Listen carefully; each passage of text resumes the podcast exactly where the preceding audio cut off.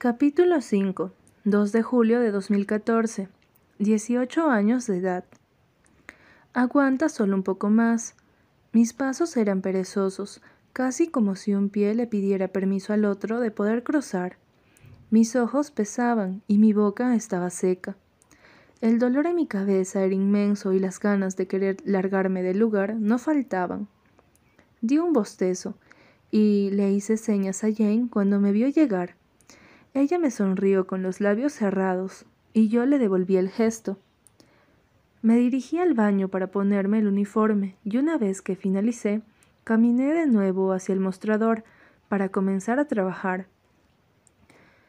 Me preguntaba cuánto tiempo podía seguir con esta farsa, dándole sonrisas falsas y forzadas a personas que ni siquiera conocía, tratando de ser amable y aguantar las majaderías de algunos, pero claro, yo no me quedaba callado. A veces contestaba y otras veces solo rodaba los ojos, y en mi mente repetía de forma burlona lo que dijeron. No sé cuántas horas llevaba así, pero estaba tan cansado, tan aburrido y jodidamente fastidiado de mi estúpida vida. Claro, una gran monotonía, con un montón de culpa encima de mis hombros. Pero vamos, ¿con quién demonios podía quejarme? ¿A quién carajos le importaba los problemas que un maldito adolescente drogadicto tuviera? A nadie, posiblemente. Si yo fuera una persona normal, con una vida normal, no me interesaría. Y si fuera lo contrario, tampoco, por el simple hecho de que si yo tenía problemas, no querría escuchar los de alguien más. ¿Qué podrían decirme? ¿Todo estará bien? ¿Todo va a mejorar? ¿Algún día todo terminará? Pues he pasado los últimos tres años como un infierno, aguantando al patán de mi padre y a mi pobre madre que vivía a base de mentiras, solo para no afectar su salud. Pero justamente hoy, este día estaba siendo el peor de toda mi miserable vida.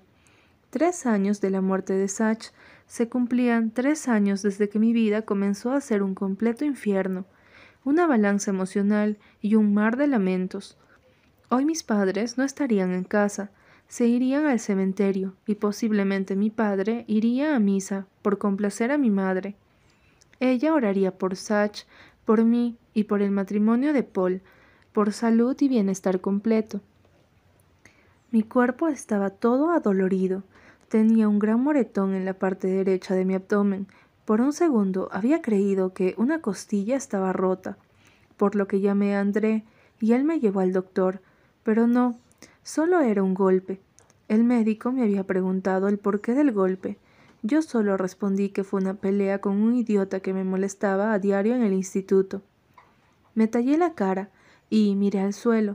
Quería irme de aquí. Me sentía muy mal mental y físicamente. Quizás le diría a Jen que ella atendería, siempre lo había hecho. Cuatro boletos para trascender. La voz fue fría, firme y déspota. Sabía quién era. Tomé una gran bocanada de aire y después la expulsé con lentitud para luego alzar la mirada. No respondí nada, solo tecleé y les enseñé la pantalla para que seleccionara el lugar que querían. Luke, pregunta a Oliver que dónde pusiste las cajas de servilletas. La voz de Jane sonó a mi izquierda. La miré con cuidado, viendo cómo tecleaba algo en su celular, para después guardarlo en el bolsillo del pantalón. Ella me observó con una ceja enarcada y miró a los chicos enfrente de mí. Su rostro se suavizó y una sombra de sonrisa apareció. Hola, Seb, saludó, haciendo de la escena como si fuese amigable. Hola, chicos. Qué cinismo, ¿no? Seb masculló con un tono grueso y firme. La historia es larga, pero hace menos de cinco meses ellos eran novios. Jane Howland y Seth Nguyen se habían conocido por una fiesta. No fue gracias a mí. Jane me había invitado y yo fui. Ellos tuvieron una conexión y comenzaron a frecuentar. Tuvieron relaciones sexuales y a mi prima le agradó eso, una relación abierta. Habían estado así durante cinco meses, hasta que Jane buscó otro y dejó a Seth yo lo sabía, sabía que se acostaba con otro, pero no podía decir nada porque él había aceptado que la relación fuera así. Pero claro, él se hizo ilusiones creyendo que en algún futuro serían novios, una relación seria. Sin embargo, Seb nunca fue directo con mi prima respecto a lo que quería. El drama empezó. Él dijo que sí eran novios, que Jane era una zorra.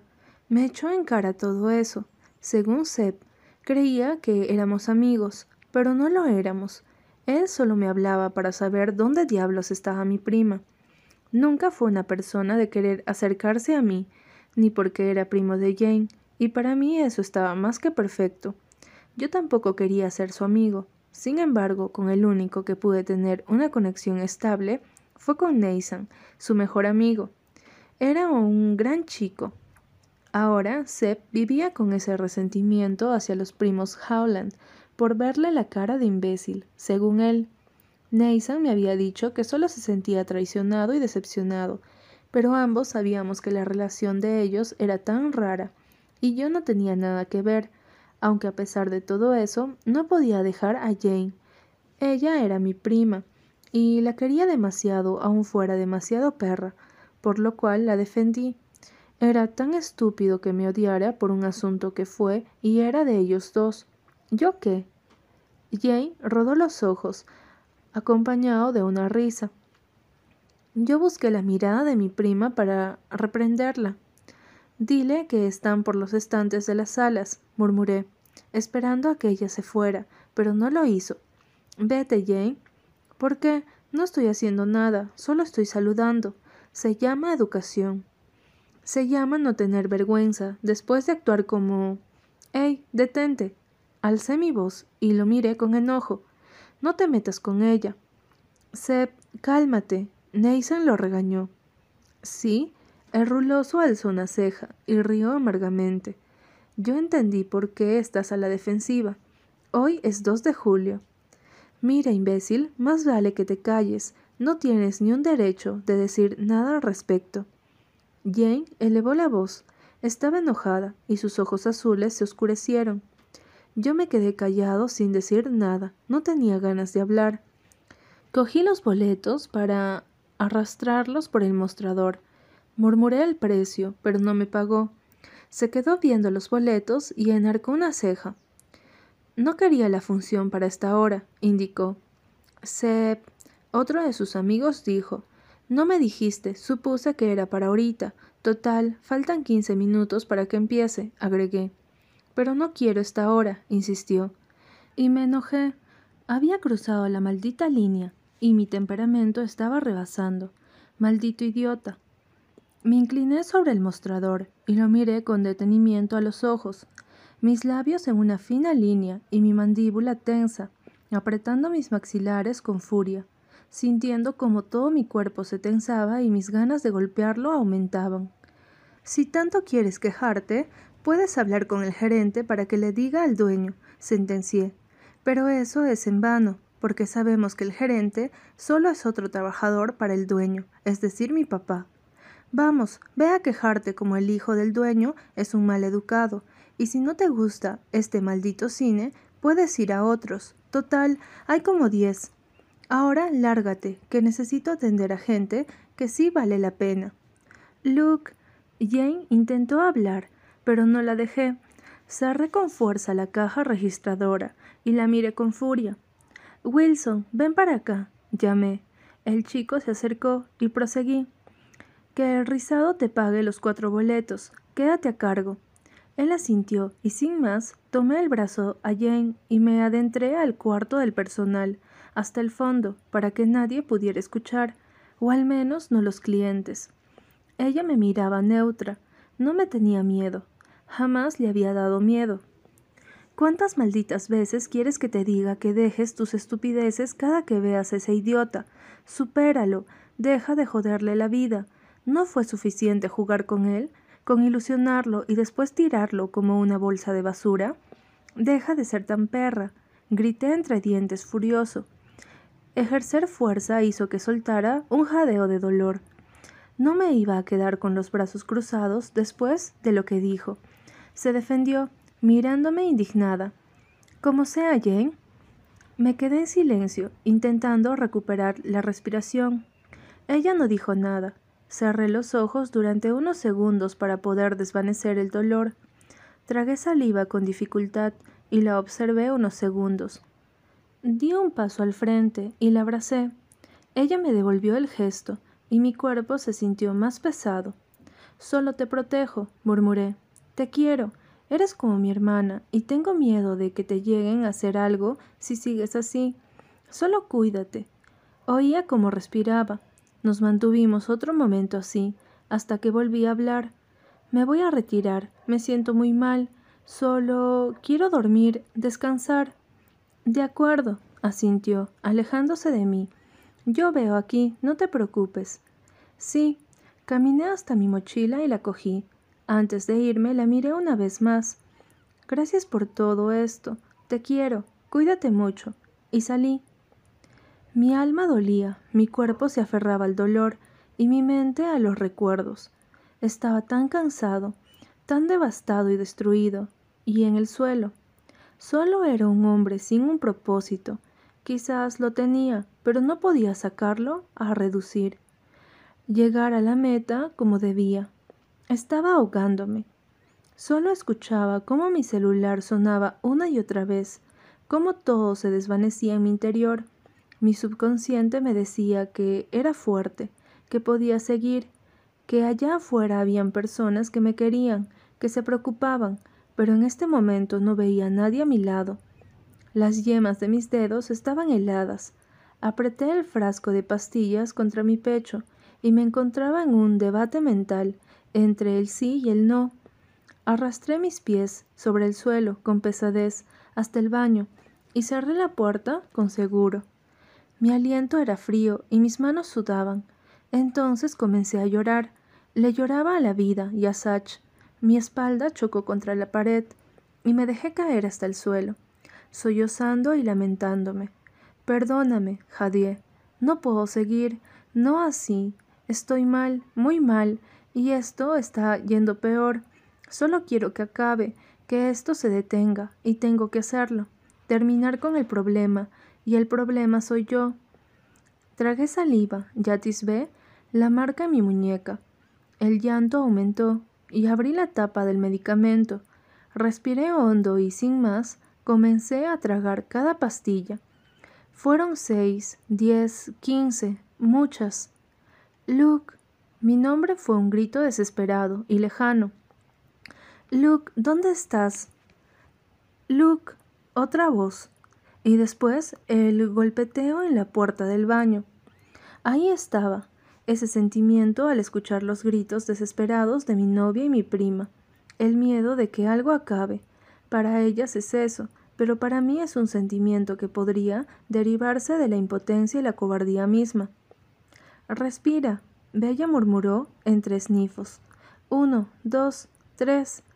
Yo estaba rendido ante la puerta, dispuesto a querer irme, pero, ¿cómo le definiría el sentimiento? No sé, pero lo único que sí sé es que no es ese sentimiento de miedo cuando regresas de una fiesta y crees que alguien te está siguiendo. Es aquel que está entre el sí y el no. Miedo a que algo acabe. Eso es lo que ellas estaban sintiendo en ese instante. Respira y tranquilízate. Solo inténtalo, por favor. Jane jadeó y golpeó más fuerte. Maldita sea, ¿cómo abro la jodida puerta? Pero, ¿qué ocurre cuando los papeles invierten? Como cuando alguien está del otro lado con el alma en los labios, muriendo de miedo por lo que te pueda pasar. Por favor, sé que tienes miedo, pero no va a pasar nada, te lo prometo. Solo no te aferres a una idea errónea. Oí como Bella suplicó. La cobardía es uno, el miedo es uno. Sin embargo, todo puede reducirse a uno. ¿Es este el significado de la vida? Porque es así, estoy seguro que este no es el significado de la vida, no es el que muchas personas definen o lo que sale en el diccionario. Mi vista era borrosa, pero pude divisar cómo la puerta se abrió y Bella corrió hacia mí, tirándose de rodillas a un lado. Posteriormente ella me abrazó tan fuerte que ocasionó un sollozo. Tranquilo, estoy aquí, murmuró con melancolía. ¿Cómo alguien puede hacerte sentir tanto y después dejarte vacío en un corto tiempo? Se separó un poco y me obligó a mirarla. Tenía los ojos llorosos, y en ese instante me sentí culpable por haberle hecho todo esto, por haberla asustado. Me sentía tan mal que no tenía la valentía suficiente para seguir sosteniéndole la mirada, aunque ella se aferraba a mí. Luke, no estás solo. Y si las palabras son solo eso, sin valor alguno, con falacias, desbordando por doquier. En algún momento todo se olvida, todo se aleja, todo se pierde, porque las personas no son eternas. Bella hablaba, pero no la estaba escuchando, por más que siguiera aquí. Sabía que no sería para siempre. Hay que llevarlo al hospital. Oía como Jane le decía a alguien más. Mi vista era muy borrosa, las pastillas hacían efecto tan rápido que de pronto me sentía más confuso y liviano que cuando me drogaba. Ahora. Luke, tienes que ayudarme, tienes que dejarte ayudar. La voz de André hablaba apresurado y me levantó del suelo llevándome casi a rastras. No tenía mucha resistencia y mucho menos medía el tiempo, pero ya estaba dentro del auto. ¡Ey, óyeme! No puedes irte, no debes, así que mantente despierto y no te vayas.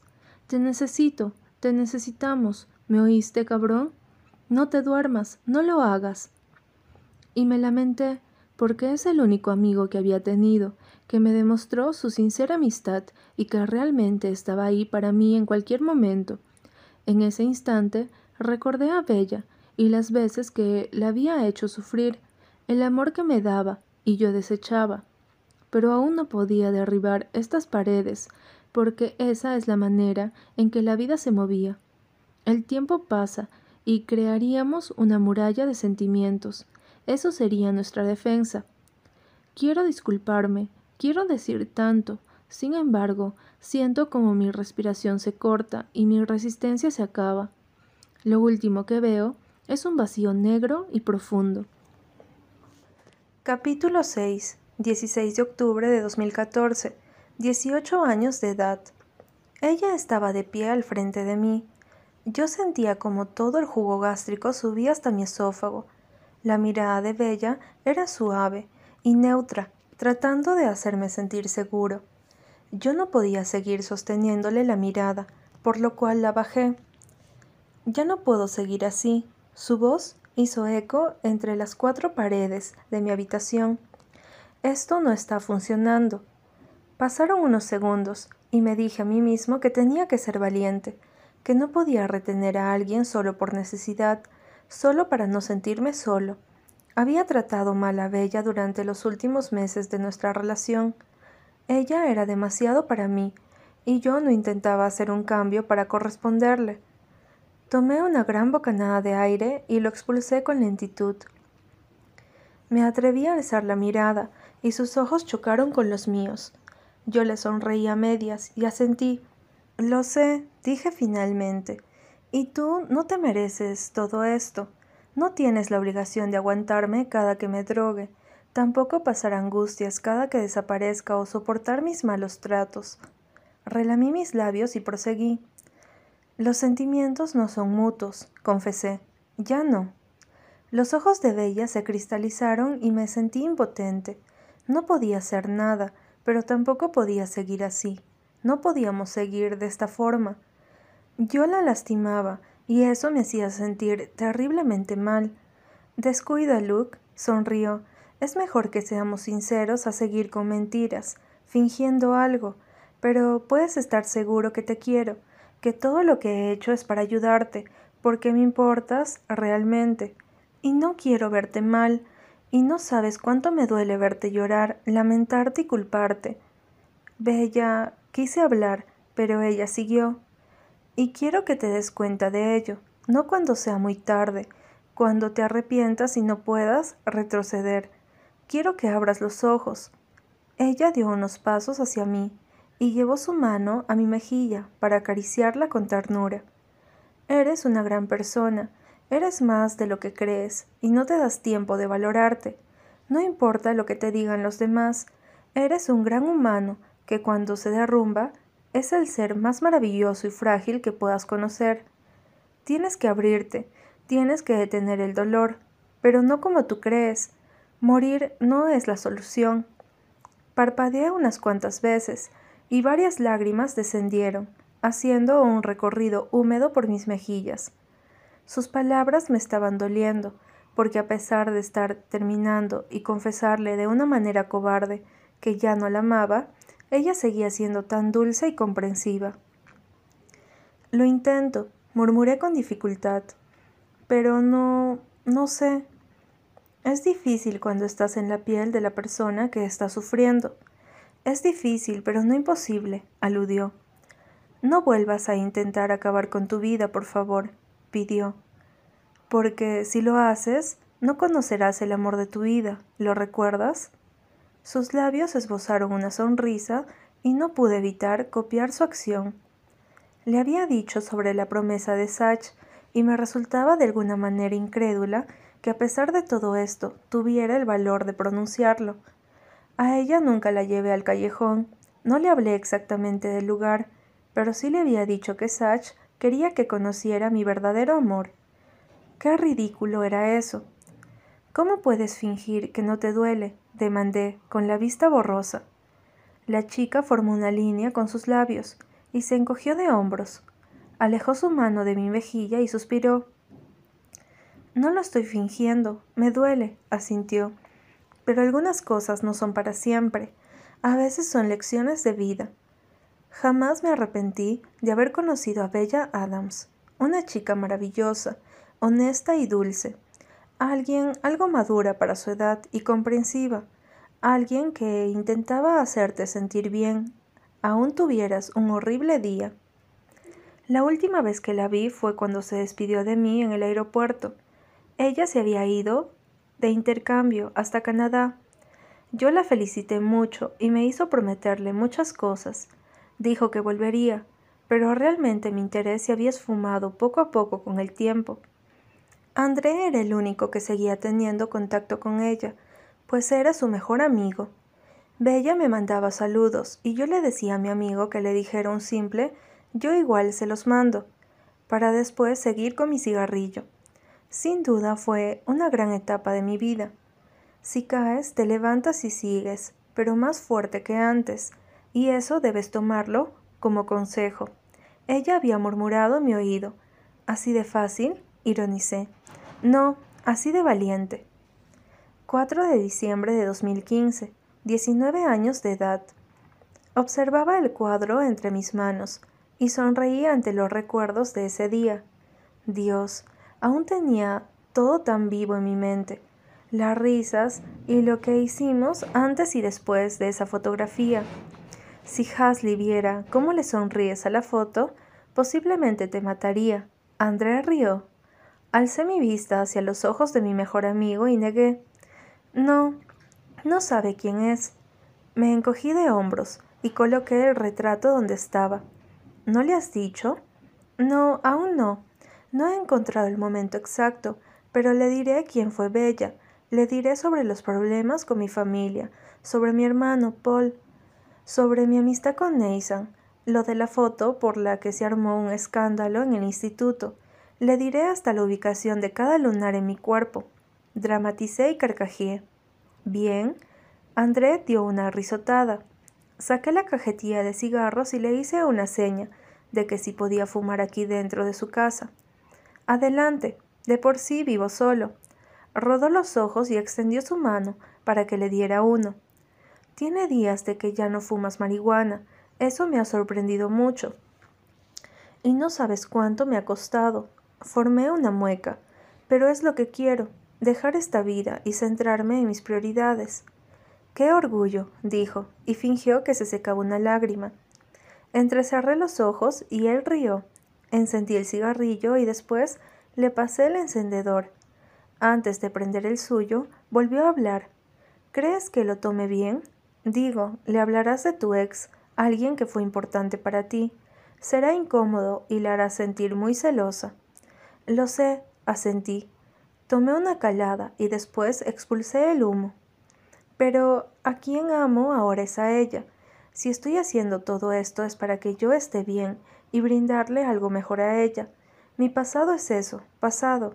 Quiero enderezar mi camino y volver a empezar. Weigel entenderá que Bella fue alguien importante para mí. Me ayudó, que me enseñó tantas cosas, y aprendí de todo esto. Pero eso fue antes de ella. Demonios. André negó. ¿Te estás escuchando? Eres otro, y eso me hace sentir tan bien. Voy a llorar. Dramatizó y lo empujé. Estoy orgulloso. Lo que importa ahora es mi presente y mi futuro, y todo eso es y será con Hasley. ¿Y yo dónde quedo? El chico se hizo al indignado. En mi corazón. Toqué mi lado izquierdo del pecho y después empezamos a carcajear. Nos volvimos a quedar en silencio. André terminó su cigarrillo y lo dejó en el cenicero. Me hizo una seña para que le pasara otro y le di la cajetilla. Él se quedó jugando con el encendedor durante unos segundos y yo desvié mi vista hacia el suelo. Por el momento todo estaba bien con Hasley. No teníamos problemas y sabía que así era el inicio de la mayoría de las relaciones. Posiblemente tendríamos más adelante, pero podríamos manejarlo. Y quizá en el ámbito familiar con mi padre las cosas no mejoraban, sin embargo, tampoco habían empeorado. Paul ya estaba en la ciudad, y eso significaba una sola cosa. Pronto partiría. Él ya había hablado con mis padres. Tuve que decirle todo a mi madre, lo que le oculté y por qué lo hice. Fue la primera vez después de tanto tiempo que hablamos bien como una familia, sin golpes e insultos. Paul estaba furioso con mi padre. Él, al igual que yo, no era capaz de denunciarlo, y yo le había dicho a mi madre que no lo hiciera, que no valía la pena ya. Mi hermano mayor le había dicho a papá que tendría que ir a una plática familiar y él me llevaría con él fuera de Australia y su esposa. Finalmente Paul habló con Bonnie acerca de mis sesiones. Ellos tuvieron una plática tan extensa que tuve que ir a comprar algo de comer. Creí que eso había sido suficiente, pero no. Después de regresar, me dijeron que pasara para que habláramos los tres. Jamás había visto a mi hermano tan preocupado por mí. Mis pensamientos fueron interrumpidos por el chasquido de André. Giré mi cabeza para observarlo y saber qué es lo que hacía. Aún jugaba con el encendedor. Él sintió mi mirada porque volteó a verme y sus ojos encontraron los míos. ¿Estás seguro de lo que harás? André cuestionó nuevamente. Puso el cigarro entre sus labios y lo encendió. Sí, afirmé asintiendo varias veces. No puedo echarme hacia atrás. Digo, en menos de un mes miré, y no quiero que haya secretos entre Hasley y yo. Realmente anhelo que las cosas marchen muy bien entre nosotros, para que no haya disgustos, malos entendidos o que ella se entere por terceras personas. ¿Cuándo tienes pensado decírselo? Él inquirió, dando una gran calada a su cigarrillo. Mañana por la noche, respondí. Quería saber si me podrías ayudar. Te necesito. Bien, siempre he sido tu gata, farfulló entre dientes, a lo que yo maullé en forma de burla, causando que él me diera un leve golpe en el hombro y yo me quejara. Un día te patearé el culo. Tranquilo, reí. Solo consígueme la furgoneta de nuevo. Oh, vaya, ¿A dónde la llevarás? Aunque la pregunta más importante aquí es ¿Iré a tu cita? Habló en un tono gracioso. La llevaré a una puta cascada porque ella quiere ir a una. Fingí una mueca de asco. Le diré todo lo que quiera saber, pero necesito una canción que Sach siempre solía cantar y es con la que ahora me siento tan identificado. Es una de The Fry, llamada You Found Me. Te pido de favor que dentro de este metas una carta que te daré y no, no te llevaré. Me ayudarás porque no tengo aquel disco de esa banda y mañana estaré con ella, así que te ordeno que me lo encuentres. Maldita sea. Estoy nervioso. Escupí apurado.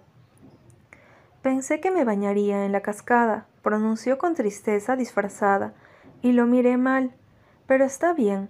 Cuentas con mi apoyo. Jamás creí verte en tal estado. ¿Una carta? Sí, la cargo aquí, señalé dentro de mi chaqueta. Son algunas cosas que debe de saber una vez que me haya ido de Australia. Le pediré que la lea cuando me encuentre lejos, para que no intente impedirlo. El moreno asintió y echó unas cuantas palabras al cielo. Habrá algo más importante, ¿no es así? Quiero decir, tu actitud no es la misma que otras veces. Estás actuando más nervioso de lo normal. Le dediqué una mirada. André lo sabía. Sí, creo que es hora. Le pediría que fuera mi novia. Él lo intuía, y yo ya se lo había confirmado. El momento había llegado, y estaba tan emocionado, nervioso, de poder tener la etiqueta. Sabía que era estúpido, pero también cursi, y me agradaba la idea, así como a ella igual. Demonios, ahora tengo más miedo de enamorarme, dijo como si fuera algo enfermizo. Cállate, André, pedí. Cállate tú, atacó. Pareciese que le pedirías matrimonio. Rió entre la oración. Sabes que lo que pidas, yo lo haré. Eres como mi hermano y solo quiero verte feliz. Cabrón, me pondré sentimental. Reímos ante lo dicho y hubo un silencio para nada incómodo. Me liberaría ante Hasley de una manera extraña. Escuché como André rió y lo miré extrañado. ¿De qué te ríes? De nada. Se encogió de hombros y volvió a reír. Eres un maldito raro, admití, desviando mis ojos de los suyos, y robarle un cigarrillo. ¿Tú me quieres aún así, imbécil? mencionó golpeándome el hombro con cierta fuerza. Me limité a reír y después nos quedamos en silencio. Quería André, se había vuelto más que mi mejor amigo, era mi hermano y mi cómplice. Él en serio me ayudó muchas veces y jamás me dejó solo. A pesar de que él fumara a veces hierba, no era adicto. Iba a la universidad privada y sus padres le ayudaban económicamente. Él siempre intentó levantarme el ánimo. André Evans era un increíble humano. ¡Ey! El chico llamó mi atención y lo miré. Eres el hermano que nunca tuve. Gracias. Sonreí. Al parecer pensábamos las cosas en el mismo instante. El único que tendría que agradecer soy yo, contradije. Tú eres quien me ha hecho un favor. ¿Este es el momento en donde nos besamos? murmuró con diversión. Creo que sí, chasqué, y él arrugó la cara. Realmente me gustan las chicas, pero gracias, bromeó. Y yo honestamente estoy enamorado de una, lo siento, pero no cabes en mi corazón. Ambos reímos y negué varias veces. Él no era como mi hermano. André era mi hermano.